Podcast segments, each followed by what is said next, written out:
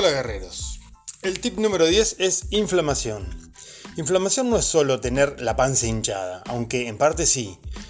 Lo que quiero hablarles hoy es sobre salud y esas causas que no se ven pero que están ahí latentes y que en algún momento pueden generar una enfermedad. Nuestro estilo de vida, la alimentación, hacen que haya cambiado una relación que antes era equilibrada y ahora se ha disparado para no colaborar con la salud actual. Esto es la relación entre omega 6 y omega 3. Estos ácidos grasos en nuestros orígenes tenían una relación 1 a 1, la misma proporción. Hoy en día estamos 12 de omega 6 a 1 de omega 3. 12 a 1. Los omega 3 están en alimentos naturales, en especial pescado, huevos ecológicos, carnes ecológicas, algunos frutos secos, semillas, etc. Los omega 6 están en casi todo lo que comemos, desde carnes industriales, aceites hasta maní. En general los ultraprocesados están todos con aceites hidrogenados y omega 6. Con esto, y simplificando siempre, sale claramente un porcentaje muy alto de estos últimos y hace que se dispare esa perfecta relación antigua 1-1 a 1-12. La consecuencia, inflamación. Aunque la inflamación es un potente sistema de defensa natural de nuestro organismo frente a agresiones del medio, tanto externas como internas, a veces puede volverse en nuestra contra, como el estrés necesario, pero no persistente, ¿no? Si la inflamación es demasiado intensa o se prolonga en exceso en el tiempo, que es crónica, termina derivando en un daño a nuestras células. Por otro lado, la inflamación de bajo grado es muy popular, no tiene síntomas graves, pero se está acumulando si seguimos consumiendo alimentos que colaboran con eso.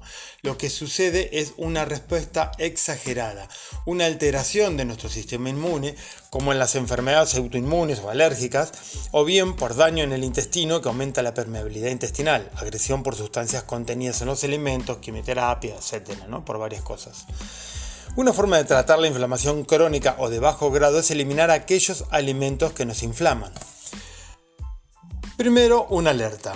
¿Y qué enfermedades derivan de una inflamación persistente o de cualquier grado? Hay muchas enfermedades crónicas, por eso comunes hoy y antes casi no existían. Las autoinmunes neurológicas, cardiovascular, procesos alérgicos, cáncer, alteraciones metabólicas, articulares, óseas, gastrointestinales por permeabilidad, hepatorrenales, hígado graso no alcohólico, hipertensión arterial, edema, eh, limitación, ¿sí? para eliminar toxinas, etc. Es para alertar, no preocupar. Alimentos que inflaman. Alimentos con alto índice glucémico. El azúcar, los edulcorantes, los jugos, las harinas refinadas, el pan blanco, la pasta refinada, facturas, las galletas, los cereales de desayuno, las patatas fritas, la cerveza. Por otro lado, ácidos grasos saturados, carne industrial, es omega 6. esa carne que viene envasada tiene mucho porcentaje de omega 6 en contra de la otra que comes carne de pasto que tiene más porcentaje de omega 3 por otro lado, ácidos grasos insaturados, aceite de semillas refinados como de soja, girasol, palma, canola, maíz, lino, cárcamo y todas sus margarinas. Considerados saludables, entre comillas, por su origen vegetal, pero son muy inflamatorios, malos, dando lugar a radicales libres que lesionan nuestros tejidos. El gluten también. Las solanáceas, la papa, el tomate, la berenjena y el pimiento, incluso el tabaco pertenece a esta familia. No es que no puedas comer papa, pero con qué se combina es cuando se convuelve inflamatoria. Pero más importante es que no estén verdes, pelarlas y cocinarlas bien. Otro es aditivos químicos, el glutamato, Fíjate este, E621, recordalo, está en todo. Por eso, alimento real, amigos. Tranqui. Si no sos parte del problema, tampoco es la solución. Arriba los problemas, abajo parte de la solución. Esto sería entonces parte de la solución, deporte, ayuno cuando se pueda, para dejar que el organismo se limpie, elegir qué comemos, orgánico lo que se puede y si no carne magra, la caca se acumula en las grasas de las carnes. Calidad de vida, descansar, dormir, meditar, evitar pensamientos repetitivos inútiles, sobre todo negativos, por supuesto. Armate tu propia alimentación con alimentos que sumen salud por lo menos en un 80%. Y tantas cosas más que seguro ya sabes, pero hacelas. Les mando un abrazo grande y a desinflamarse un poco. Más conocemos, mejor envejecemos. Con las botas puestas. Abrazo.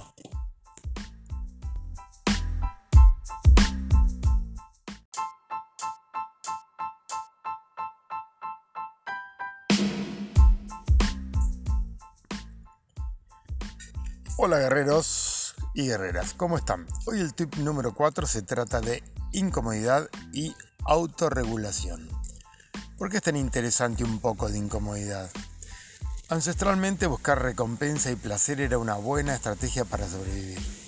Nuestro cerebro no entrega placer gratis, tiene un costo y es recompensar comportamientos que favorecen la supervivencia y reproducción en un entorno natural.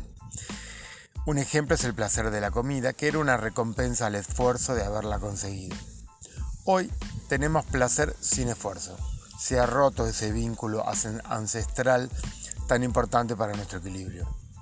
Paradójicamente hoy mueren más personas por sedentarismo que por un esfuerzo físico agotador y más por abundancia de comida que por comer muy poco. Estamos adaptados a vivir con un esfuerzo para prosperar. De ahí que movernos poco causa tanto desequilibrio y enfermedad. Una forma de lograr el equilibrio no es estar incómodos todo el tiempo, pero tampoco la quietud esperando que caiga la abundancia. El concepto de hormesis explica que una pequeña dosis de estrés o incomodidad, que parece negativo en principio, aumentará la tolerancia a las pequeñas adversidades de la vida.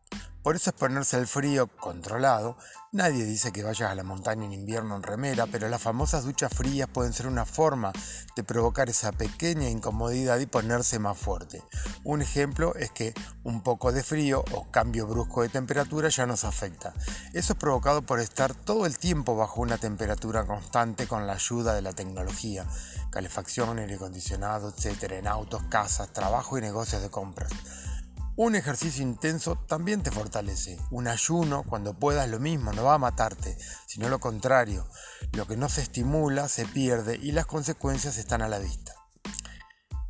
Otro concepto importante es la autorregulación. Diferente, pero importante. Conocerte hasta dónde puedes hacer un esfuerzo. A veces es más importante que cualquier método de entrenamiento o ejercicio, por más increíble que sea. Un esfuerzo aleatorio, desmedido y no planificado puede restar más que sumar y es fácil caer en ese error. ¿Y de qué depende que tengas más o menos energía, fatiga o limitación para hacer un esfuerzo? Después de décadas donde aprendimos los profes a programar máximas repeticiones y métodos, hoy se llegó a conclusión de que no está en nuestros músculos o pulmones, sino en nuestro cerebro. El cerebro integra multitud de variables y nos hace sentir un determinado nivel de esfuerzo, que tiene que ver con factores no solo fisiológicos, ¿no? sino psicológicos también. Este esfuerzo se puede ver a través de una escala donde mide el esfuerzo percibido. Por eso que cuando llegas al gimnasio pregunto cómo estás, cómo te fue, y en general en unos segundos se puede identificar que no es el día para un entrenamiento intenso. O lo contrario, al entrar en calor puede cambiar inclusive mi concepto y aunque llegas cansado puedes hacer mucho. Seguro les pasó alguna vez. Entonces, si te digo que al final le pongas un número de 1 al 10 al esfuerzo, ¿dónde? 1, 2, 3 es fácil, 4, 5, 6 medianamente fácil, 7 y 8 es difícil y 9 y 10 extenuante, a veces te llevas una sorpresa. Llegaste mal y te fuiste bien. Entraste con una percepción de, de 9 y cuando salís haciendo algo difícil, tu percepción es de 5 o 6. Autorregularte es tener esa percepción de cómo estás y para qué. A veces creemos que podemos mucho y en el momento de hacerlo es lo contrario. Lo interesante es escuchar cuánto siento que puedo hacer de esa manera podemos mantener una actividad física sin llegar a lastimarnos, seguir progresando y lo más importante, seguir participando. Ojo, autorregularte no es autoengañarte. Y si pensás que sos tu mejor amigo, así no te fallás, bueno, a estar más conectados de manera de percibir esas sensaciones que nuestro cuerpo tiene para decirnos. Gracias por escuchar o leer. Un abrazo grande.